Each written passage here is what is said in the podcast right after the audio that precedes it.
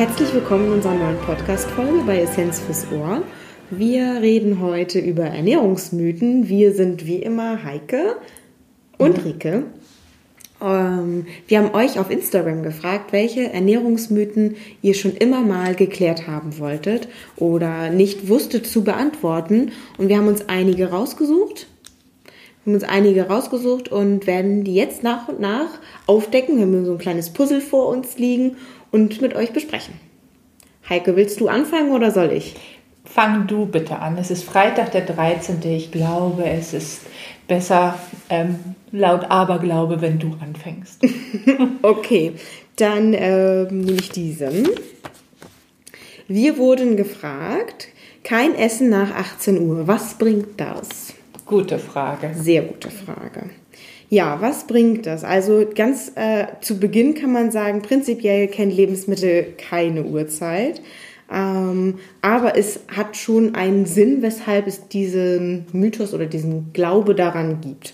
Und zwar ist es so, dass wir während des Schlafes oder der Ruhephase ähm, eine reduziertere Insulinaktivität haben. Also unser Körper braucht für alles ein bisschen länger und kommt eben zur Ruhe.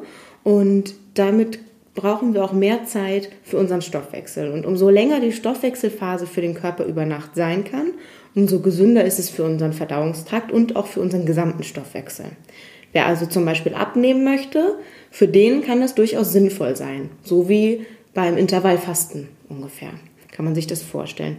Und was es natürlich auch vorbeugt, wenn wir an 20.15 Uhr denken, äh, wir haben weniger Snacksuchtgefahr auf dem Sofa. Allerdings zurück zur Uhrzeit.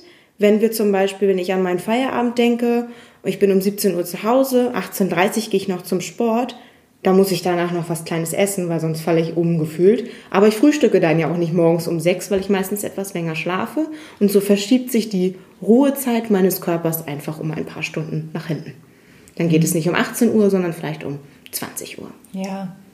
Und dazu, vielleicht ergänzend, ähm, hat auch gerade dieses Jahr, es gibt ja ganz viele Studien zu diesem Thema. Und die Arbeitsgruppe um Herrn Loaf hat dazu auch ein Paper veröffentlicht und da kam auch raus, dass dieses Intervallfasten, sprich also die Uhrzeit, in der gegessen wird bzw. in der gefastet wird, nicht immer zum Erfolg führt.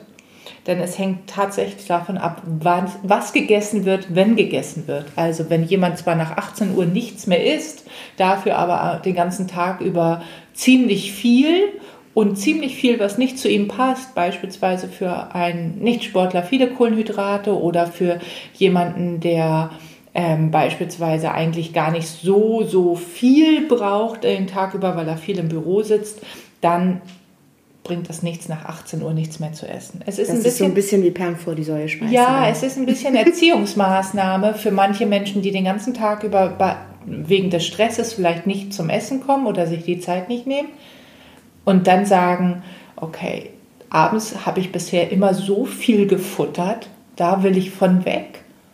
Und deswegen sage ich mir, nach 18 Uhr darf ich nichts mehr essen.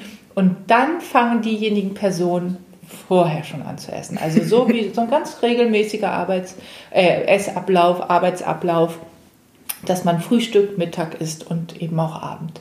Genau, also die Idee dahinter, um es zusammenfassend zu sagen, die Idee dahinter ist gut und richtig und hat auch einen wissenschaftlichen Hintergrund. Also es ist keine Lüge, dass es sinnvoll sein kann, nach 18 Uhr nichts mehr zu essen. Aber es muss auf die Person und auf den Tagesablauf passen. Absolut, genau. Super. Dann mhm. zieh doch mal den nächsten Ja, Zettel. also jetzt bin ich dran. Mal ja. schauen, was wir hier so haben. Ich bin sehr gespannt. Oh, Dein Lieblingsthema. Juhu! Ich habe den Mythos aufgedeckt, sind zu viele Eier ungesund? Eine Frage, die wir regelmäßig auch gestellt bekommen und das eigentlich schon seit Jahren. Und das ist ein Mythos, der reißt auch nicht ab. Der trägt sich, ne? Ja, definitiv. Das ist unglaublich. Also, vielleicht erst einmal zu viel von egal was ist immer ungesund. Also ähm, man kann zu viel Wasser trinken, man kann zu viele Äpfel essen, das sind alles tolle Lebensmittel, aber äh, ein zu viel ist eben zu viel und überträgt äh, oder übersteigert sozusagen das, den Bedarf. Aber ähm, Eier äh, ist wahrscheinlich auch so gemeint, die Frage, ähm, ob wir zu viele Eier essen können, beispielsweise um zu viel Eiweiß aufzunehmen, weil die Nieren dann nicht mehr mitmachen ähm, bei dem Ausscheiden der Eiweißabbauprodukte. Und da ist es tatsächlich so, dass die Niere ziemlich viel ertragen kann, sogar, und der Bedarf wird immer am Körpergewicht bemessen, bis zu drei Gramm pro Kilogramm Körpergewicht. Also ich wiege 70 Kilo. Das würde bedeuten, meine Nieren könnten eine Eiweißlast ähm, ertragen von 210 Gramm Eiweiß. Und das sind jede Menge Eier, denn ein Ei hat ungefähr 7 Gramm Eiweiß. Mhm. Und wenn man das jetzt hochrechnet, dann wären das für mich 30 Eier. Pro Tag. Pro Tag. Und wenn ich das essen würde, dann hätte ich noch ein ganz anderes Problem als ein Ess- oder Nierenproblem. Dann hätte ich nämlich, glaube ich, eine Essstörung. Und ein Übelkeitsproblem. Und ein Übelkeitsproblem, denn genau das ist richtig. Vor zu viel Eiweiß, egal ob aus Eiern oder aus anderen Lebensmitteln, schützt uns tatsächlich unser Körper, indem er es ähm, durch Übelkeit uns signalisiert. Eine andere Vermutung, die dahinter stecken kann, hinter diesem Mythos, ist natürlich auch, dass Eier ähm, möglicherweise gemieden werden, weil sie den Cholesterinspiegel erhöhen sollen. Und ich versuche jetzt gerade schon im Konjunktiv zu sprechen, denn das ist schon seit Jahren bekannt und es äh, hält sich aber dieser Mythos eben, dass zu viel Eier zu einem erhöhten Cholesterinspiegel führen könnten. Und das ist ein ein ja leider Mythos, der sich hält, aber der schon immer falsch ist, denn das, was wir an Cholesterin aus der Nahrung aufnehmen, und Cholesterin ist nur in tierischen Lebensmitteln mhm. wie Eiern, Fleisch. Genau, und da kann man aber auch sagen, dass tatsächlich in Eiern viel Cholesterin drin ist. Also das an sich ist keine Lüge. Richtig. Aber. Aber, genau, danke. aber das Cholesterin, was aus der Nahrung kommt, hat nichts mit unserem Blutcholesterin zu tun. Denn wir sind ähm, Gott sei Dank von einem sehr schlauen Körperablauf gesegnet worden. Und zwar ist das so, dass wenn wir sehr viel Cholesterin essen, die eigene Produktion eingestellt wird von Cholesterin. Wenn wir nichts essen, wie es beispielsweise ist, wenn man auf sämtliche tierischen Lebensmittel verzichtet, dann muss der Körper eigenes Cholesterin produzieren, denn Cholesterin gehört für uns Menschen zu einem so wichtigen Stoff, denn er ist in sämtlichen Zellwänden eingebaut das heißt, Leben ohne Cholesterin wäre gar nicht möglich, weil wir nicht eine einzige Zelle aufbauen könnten. Und auch für unsere Fortpflanzung ist es so wichtig, denn Cholesterin ist ein Baustoff für den Aufbau unserer Sexualhormone, also Testosteron und Östrogen. Also auch Fortpflanzen wäre nicht möglich. Das heißt, für uns Menschen wäre es tödlich, wenn wir nicht selber Cholesterin aufbauen könnten. Wir könnten uns weder aufbauen noch fortpflanzen. Was jetzt aber tatsächlich der Fall sein kann, ist ja, dass der Cholesterinspiegel erhöht sein kann. Das ist bei ganz vielen Menschen so. Und dahinter steht nicht das Nahrungskolesterin aus Eiern. Dahinter steht, dass die Menschen häufig zu viel Zucker essen, viel mehr als sie eigentlich bräuchten und die Leber dadurch ein Fehlsignal bekommt durch den vielen Zucker im Blut und aufgrund dieses Fehlsignals eine erhöhte Eigenfett- und Eigencholesterinproduktion hat. Das heißt, zu viel Zucker führt dazu, dass die Leber zu viel Cholesterin ins Blut abgibt. Und das hat dann zur Folge, dass der Cholesterinspiegel auf einmal erhöht ist. Und zwar negativ erhöht. Also da spricht man dann von dem LDL-Cholesterin, was sich erhöht. Und da insbesondere das sogenannte LDL-Cholesterin, was in den Partikeln ganz klein und dicht ist, small dense, ähm, small dense lipoproteins in Englisch. Wora, was ich aber sagen möchte, und das hat mich richtig doll erfreut, Rieke, und dann musst du mich unterbrechen, weil das Cholesterin-Thema ist wirklich mein Lieblingsthema, liebe Zuhörerinnen und Zuhörer. Das ist Ihr merkt schon, Heike kommt ins Reden. Ah, ja, und der Blutdruck geht hoch und, ähm, und ich habe aber dieses Jahr eine, ähm, ist etwas Erfreuliches passiert, eigentlich schon im vergangenen Jahr, und zwar die DGE, die sich immer sehr verhalten hat, ähm, genau, DGE, das ist unsere Deutsche Gesellschaft für Ernährung, die ähm, in Deutschland eben guckt, welche Ernährungsempfehlung geben wir für unsere Gesellschaft ab. Richtig. Und du hast im Studium gelernt, dass drei Eier pro Woche das absolute Maximum sind, inklusive, und jetzt kommt das Highlight, verbackenem Ei. Das heißt, wenn ich zum Beispiel Kekse kaufe, wo schon Eier drin verbacken sind, zählt es zu meinem wöchentlichen Eikonsum. Mhm. Und dann darfst du noch ein Sonntagsei essen. Ja. Ja. Und dann kann man sich doch mal die Frage stellen, was passiert ab dem vierten Ei? Nix. Nix. Und auch beim fünften und sechsten passiert einfach nichts. Ich hatte ähm, diese Info natürlich schon als ich noch studiert habe, gab es die Info schon von maximal drei Eier in der Woche. Und sie war eigentlich schon genauso damals falsch, wie sie heute falsch ist. Und Gott sei Dank, das ist eben das, worauf ich hinaus wollte, die DGE hat ihre zehn Regeln verändert und eine dieser Veränderungen ist es, dass es keine Limitierungen mehr für Eier gibt. Und das ist ein Hoch auf die DGE an dieser Stelle. Sie ähm, hält sich sonst immer sehr zurück, aktuelle Studienergebnisse anzuerkennen. Und das ist ein super Schlusswort für diese Frage. ja, ich bin fertig. Ich decke eine neue auf. Bitte. Und zwar, ähm, wir Ja, sehen von die hinten Qual sehr unattraktiv aus. Ich nehme diese hier. Oh. Obstzucker ist auch ungesund. Das auch ist, würde ich sagen, in dieser Aussage entscheidend. Äh, mit Obstzucker ist mit Sicherheit Fruchtzucker gemeint.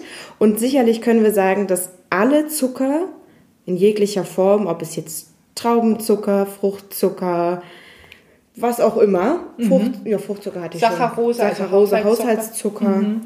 Ähm, in zu großen Mengen ungesund ist. Das wissen wir, das beginnt bei Karies und Baktus in der Grundschule und endet bei Krebsentstehung. und Diabetes. Richtig.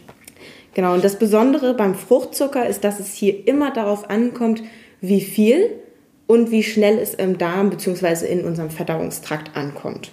Denn wenn ich Fruchtzucker mir überlege, ich beiße in einen Apfel, kau ihn lange und gemütlich, dann ist das sicherlich eine Vitaminbombe, der natürlich auch Fruchtzucker enthält. Wenn ich aber einen Apfelsaft trinke, ist es immer noch eine Fruchtzuckerbombe, aber in diesem Sinne im negativen Sinne. Denn ich kaue nicht, ich habe keine Ballaststoffe und keine Mineralstoffe, die mein die mein, für die mein Körper lange Zeit hat, sie aufzunehmen und dahin zu sortieren, wo der Körper sie gerne hätte, sondern es rauscht wie ein kleiner Tsunami durch uns durch und eine halbe Stunde später muss ich auf Toilette. Spätestens eine halbe Stunde später, denn manche Menschen haben mit diesem Fruchtzucker aus Säften ein so großes Problem, dass wenn sie nur daran denken, ihn zu trinken, eigentlich schon rennen müssen. Das ist wahrscheinlich die psychologische Variante. Aber tatsächlich ist es so, dass manche Menschen ja durch Apfelsaft oder Apfelsaft oder andere Säfte auch tatsächlich zum Abführen nehmen können, weil der Fruchtzucker eben wie ein Tsunami, du sagtest es schon, ankommt Darm. Genau, man kennt es ja auch ähm, von anderen Fruchtsäften, dass die ja tatsächlich oder Trockenobst oder sowas, dass es ja tatsächlich ähm, für die Verdauung, für die abführende Wirkung gegessen werden sollte. Ähm, ja, und da ist auch der Fruchtzucker mitunter dran schuld. Und du sagtest es schon, das war der letzte Punkt, den ich dazu hätte erklären wollen. Genau. Genau. Also der Fruchtzucker ist dann an der einen Stelle auch noch ein Thema. Wir haben die Menschen ja manchmal bei uns in der Praxis, ähm, die schon eine Leberverfettung haben oder womöglich schon eine fortgeschrittene Leberverfettung. Da kann der Fruchtzucker tatsächlich dazu führen, dass ähm, eine Entzündung entsteht oder ähm, die Leber sehr stark durch den Fruchtzucker geschädigt wird. Ansonsten ist tatsächlich sämtlicher Zucker blöd. Du liebst den ähm, den kleinen Einkaufsflyer, den wir haben, so sehr, weil ich dort ähm, früher ähm, mal zusammengefasst habe, welche Obstsorten eigentlich nicht so erwähnens, äh, äh, empfehlenswert sind versus derer, die empfehlenswert sind. Genau, da haben wir so eine Papaya-Insider, aber den lassen wir mal außen vor. Ja. ja, bitte. Das ist schön, aber komm zu dem, Genau. was wir preisgeben dürfen. Äh, besonders empfehlenswert sozusagen wäre, der, wer dennoch eben ein bisschen auf Fruchtzucker schauen möchte, weil er vielleicht darum weiß, dass es einem damit nicht so gut geht, der kann besonders Beerenobst essen, der hat sehr wenig Fruchtzucker und vor allem auch Menschen, die eine Fructoseintoleranz haben, von, also die wissentlich eine Erkrankung haben und damit schlecht umgehen können, können häufig Beerenobst ähm, gut verdauen und besonders in Kombination mit Eiweiß und Fett. Das bedeutet nämlich, dass unser Körper noch länger damit zu tun hat, noch länger als zum Beispiel wieder in diesem Apfel- und Apfelsaft-Vergleich. Und das macht auch nochmal sehr deutlich, was auch der Apfelsaft und der Apfel den Unterscheidung, die Unterscheidung macht. Tempo und Menge. Genau, Tempo und Menge ist entscheidend und von daher würde ich sagen, haben wir diesen Mythos aufgeklärt. Ja. Den nächsten. Du hast ein. Ach, nee, ich habe gedacht, du hast Ah, Jetzt den darf Zettel schon ich umgedreht. wieder ähm, wählen und ihr Lieben, mal sehen, was kommt. Oh, das, ja, ähm, das erinnert mich ganz stark an meine Kindheit, dieser Mythos. Und als Kind habe ich mich das immer gefragt, warum, und das ist auch hier der, Ja, die was Frage. denn? Diese Frage, die war, ähm, stand im Raum. Also, nach dem Essen nicht schwimmen gehen. Das war immer die mega Spaßbremse. Ja, wir hatten in der Vorbereitung haben wir darüber gesprochen, dass man äh, dann als Kind häufig gehofft hat, dass man nach so einem großen Magnum-Eis, dass dann Mama nicht gesagt hat, nee, also das zählt als Essen, jetzt musst du Pause machen. Ja, genau. Also Eis oder Schwimmen. Ähm, bei uns war es häufig so Grillen. Ich war als Kind irre viel an der Ostsee. Meine Tante und mein Onkel, die hatten dort damals noch einen Campingwagen, mittlerweile eine kleine, ein kleines Häuschen.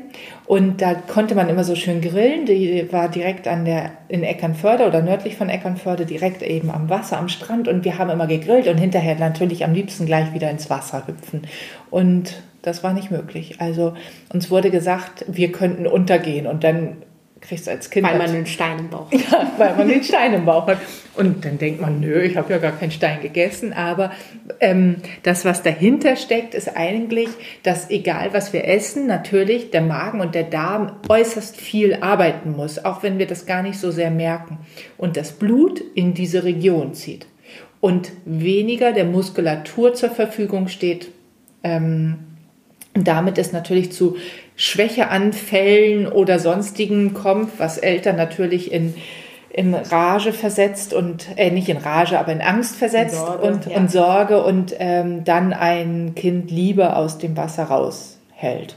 Verständlich, aber es hat tatsächlich ähm, nur etwas damit zu tun, dass unser Blut eben jetzt im Magen und Darm nach dem Essen und ähm, gebraucht wird. Genau, viele kennen es ja auch, dass sie so, wenn man zum Beispiel an Joggen oder jegliche andere Sportarten denkt, ähm, dass man da direkt nach dem Essen irgendwie nicht das Gefühl hat, jetzt laufen gehen zu wollen oder Sport machen zu wollen. Ähm, und wenn dem so ist, es gibt ja auch einige, die daraus sehr viel Energie ziehen und sagen, okay, jetzt habe ich erst recht Power, dann sind es aber meistens Sportarten, bei denen man nicht ertrinkt. Weil Da ist Schwimmen einfach sehr gefährlich dann an Richtig, der Stelle, wenn einem dann doch mal die Kraft Es ist verliert. In, in der Tat und, ähm, und es kommt dann ja auch ta tatsächlich darauf an, was du vor dem Sport noch isst als kleiner Snack. Also eine Banane tut manchmal sehr gut vor dem Sport für die Genau, Leistungssportler. aber das würde ich jetzt auch nicht als Essen. Nur ein Snack und Essen ist ja irgendwas.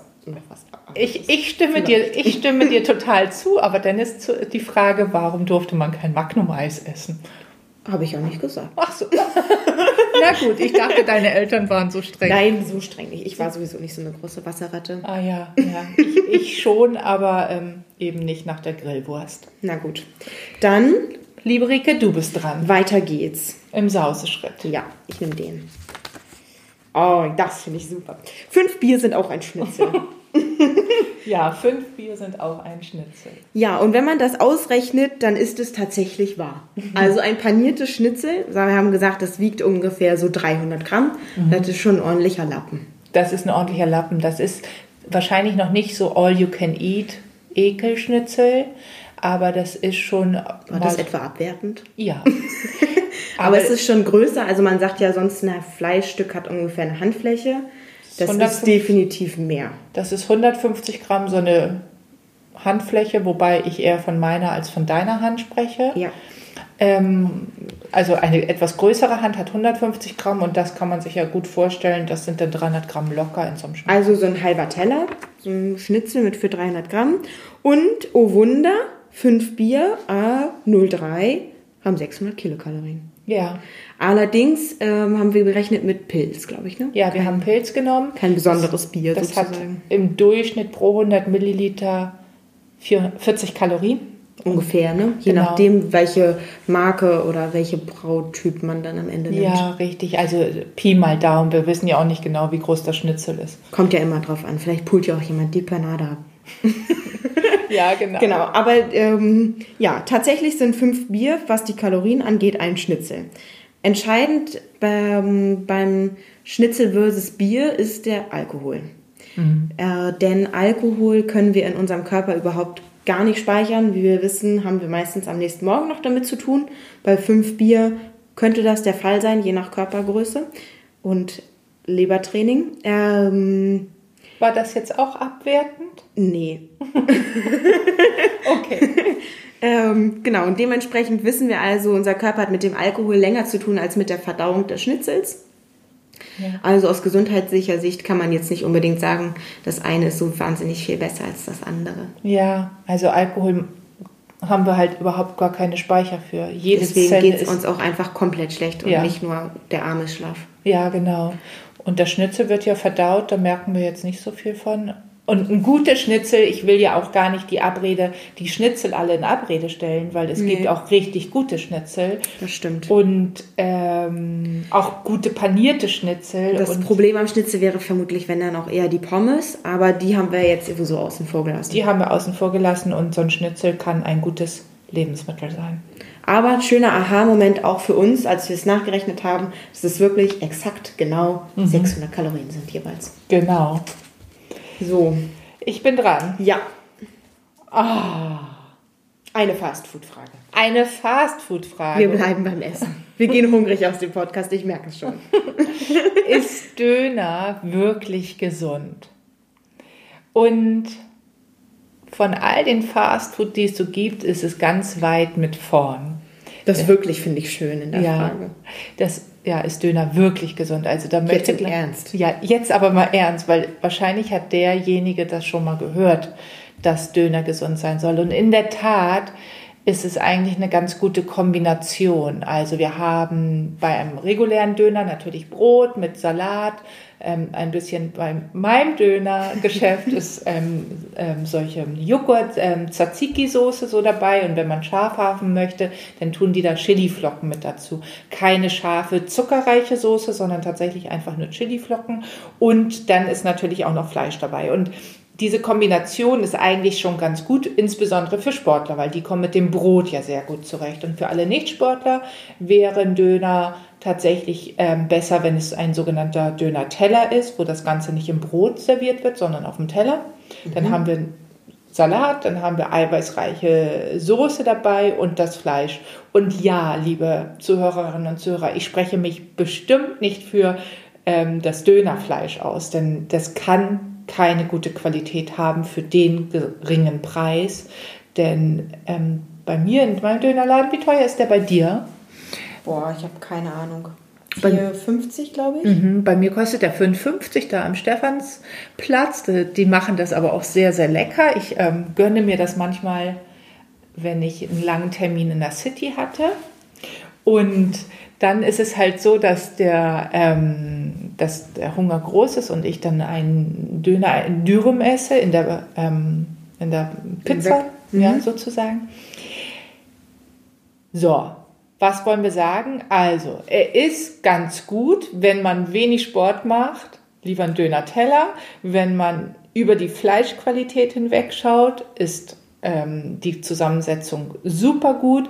Und wir sprachen ja im Vorfeld darüber, dass bei deinem Anbieter manchmal die Soße so süß sei, Also ich kenne es, ich weiß gar nicht, ich habe gar nicht so einen Lieblingsdöner, aber ich gehe mal so mal dahin und mal hierhin. Und manchmal ähm, sind diese rot, roten Soßen, schmecken schon sehr tomatig süß. Mhm. Und dann kann man meistens davon ausgehen, dass die auch ganz schön gezuckert sind. ja, das Wie stimmt. zum Beispiel der Tomatenketchup ja auch schon dafür bekannt ist. Mhm. Ähm, Diesen Mythos haben wir aber diesmal nicht aufzuklären mit dem das Ketchup. stimmt. Da haben wir aber mal einen Blogartikel drüber Mhm. geschrieben. Ja. Ähm, genau, das wäre dann gegebenenfalls auch noch ein Punkt, da drauf zu schauen. Richtig, genau. Ansonsten, ihr habt schon rausgehört, essen wir beide auch Döner. Und ähm, so schnell, auch wenn das Fleisch nicht gut ist, kippen wir nicht aus den Latschen aus ökologischer Sicht. Ganz klar ein Desaster. Vor allem, weil es auch noch wieder dann mit Folie verpackt ist. Es ist, genau. okay, nächster Zettel. Nächster Zettel, weil ähm, darüber darf man, ähm, doch, darüber darf man philosophieren und darüber äh, müssen wir auch sprechen, aber Das wir tun wir an sind- anderer Stelle Wir sind, wir haben schon bekannt gegeben, wir sind nicht perfekt. Auch das ist wahr. Okay, das ist tatsächlich schon unsere letzte Fragenzettel und wir werden tatsächlich dem Essen noch nicht fern. Denn die Frage ist, ist Subway das beste Fastfood? Oh, die Konkurrenzfrage Ja. zur Dönerfrage. Aber jetzt haben wir eine Marke. Ähm, wenn man das googelt, dann kommt tatsächlich immer die Frage, ist Subway das Beste? Und wir haben den Test gemacht und so weiter. Ähm, wir haben uns das angeschaut und es ist ja sehr ähm, individuell bei Subway, kann man sich sehr viel selber zusammenstellen und die locken mit frischem Fastfood und frisch und individuell ist sicherlich schon mal ein Kriterium, was wirklich gut ist. Mhm. Was uns aufgefallen ist und hier ein bisschen Achtung, äh, ist Meerkornbrot. Meerkornbrot, wir haben es dann in einem YouTube-Film gesehen, wurde direkt interpretiert als Vollkornbrot. Und Meerkorn und Vollkorn ist leider nicht das gleiche. Beim Vollkornbrot oder Brötchen ist das volle Korn des Getreides noch im Brot drin. Das heißt, wir essen auch die gesunden Ballaststoffe der Kornhülle. Und bei einem Meerkorn ist wirklich nur das, was es wörtlich bedeutet in dem Brot, Meerkörner. Mhm. Und meistens zeichnet sich das dann dadurch aus, dass da so Esslöffel Sonnenblumenkerne drin sind. Richtig, und meistens ist es auch noch gefärbt, damit es so einen dunklen Charakter hat. Genau, das ist dann meistens sowas wie Malz oder Gersten ähm, genau, oder Zuckercouleur. Genau, was dann wiederum halt auch eine zusätzliche Zuckerquelle in mhm. so einem Brot ist. Mhm. Da also ein bisschen ähm, Achtung. Ansonsten waren wir von diesem selber zusammenstellen eigentlich ganz angetan und letztlich kann dann jeder für sich selber bestimmen, ob er das am besten findet mhm. mit der Auswahl, die er trifft, die er da drauflegt. Mhm. Insgesamt muss man auch da sagen, wir können nicht hinter die Kulissen von Subway schauen. Die Fleischqualität wird da wahrscheinlich auch nicht so toll sein können. Ich weiß aber nicht, wie das vegetarische Angebot ist. Mhm. Wo, ich esse zu selten bei Subway. Ich habe da seit Jahren nicht gegessen. Ich glaube, ich war einmal da. Ja, ich war noch in den USA, da habe ich bei Subway mal gegessen. Und da war das auch, also auch das, das Ladengeschäft war damals gar nicht so unattraktiv. Schon ein gutes Konzept. Ja. Finde ich auch. Aber ähm, wie gesagt, letztlich ist ähm, das tatsächlich immer eine Frage dessen, wie hoch die Qualität ist. Und ich glaube, selbstgemacht ist immer noch günstiger. Und dann hat man das auch sowieso. in der Hand. Ja, das stimmt. Und um nochmal auf diese genaue Frage, das Beste zurückzukommen, ist wie beim Döner, ob es jetzt wirklich so super ist. Ähm, das Beste entscheidet letztlich dann jeder für sich und dann wird per Zufall eine super Abschlusskarte gezogen. Ja, richtig. Ist, die Gesundheit ist die eine Frage, der Geschmack die andere. Genau. Dann vielen Dank fürs Zuhören und sollte euer Mythos, den ihr schon immer mal gehört haben wolltet oder klärt haben wolltet, besser gesagt, nicht dabei gewesen sein und ihr habt unseren Aufruf auf Instagram vielleicht leider verpasst, dann schreibt uns gerne auch eine E-Mail oder eine Instagram-Nachricht. Wir freuen uns ähm, auf eure Ideen und ja, können uns gut vorstellen, auch sonst nochmal so eine Folge aufzunehmen. Das hat uns sehr viel Spaß gemacht, das zu recherchieren und eure Ideen einzubringen. Nicht nur am Freitag des 13. Ja. Sondern auch ähm, an anderer Stelle wiederholt. Ich habe schon geguckt, wir haben 2021 auch Freitag den 13. Ich glaube im August, aber wir hätten sonst noch einen. okay, bis dahin. Prima, ihr Lieben. Lasst es euch gut gehen und bleibt munter und gesund. Ciao.